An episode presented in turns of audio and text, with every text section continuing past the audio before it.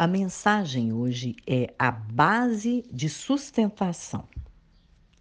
Quero iniciar esta mensagem dizendo que na arquitetura antiga, quando as construções eram feitas com pedras, uma pedra muito forte era utilizada como pedra angular, que iria receber o maior peso de sustentação. Como seres humanos, precisamos crer que a palavra de Deus nos ensina claramente, em primeiro lugar, que o corpo é o santuário do espírito.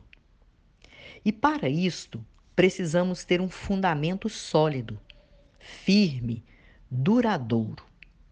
E por que a palavra de Deus nos ensina isto? Como filhos, precisamos nos manter de pé. A vida é cheia de altos e baixos, de provações, de fatos improváveis. Então, eu preciso crer que Jesus é fundamental como base de sustentação para todos os meus projetos, sonhos e, portanto, determinante sobre todos os aspectos da minha vida.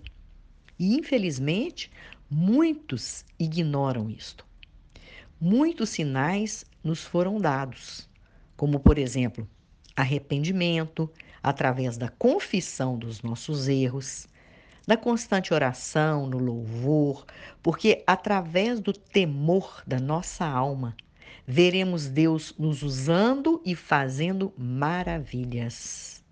Em segundo lugar, o que acontece sem a base de sustentação?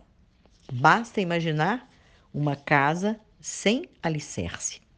Diante de uma pressão, suportar o peso para quem não tem esta base de sustentação não vai aguentar. Irá cair.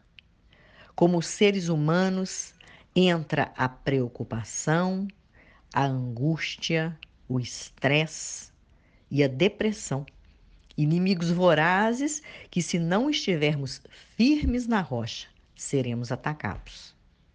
Então, como está escrito em 1 Pedro, no capítulo 2, o apóstolo nos apresenta a Deus como pedra viva. Desta forma, nós devemos crer que somos transformados em pedras vivas e participamos desta edificação e como uma pedra preciosa, somos separados como filhos. Filhos são os que buscam, reconhecem a soberania do Pai, obedecem e têm o caráter semelhante ao de Jesus Cristo. E finalizando, com esta base de sustentação, nenhum inimigo nos destruirá. Pense nisto. Se você tem a Deus como base de sustentação para a sua vida, porque Ele é que nos ajuda, nos fortalece, nos direciona, nos guia e nos coloca de pé diante de qualquer situação, diante de qualquer tempestade, diante de qualquer tentativa do inimigo de querer desferir os seus golpes em nós através dos seus dardos inflamados, usando pessoas querendo tirar a nossa paz e o nosso sossego. Ele é a nossa rocha, ele é a nossa pedra angular, ele é a nossa sustentação. Amém? Vamos orar? Pai, te louvamos porque no Senhor podemos nos apoiar. O temos como base de sustentação, como pedra angular em nossa vida.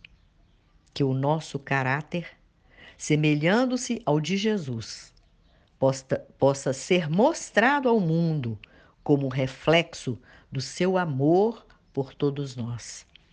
Esta é a nossa oração, em nome de Jesus. Amém.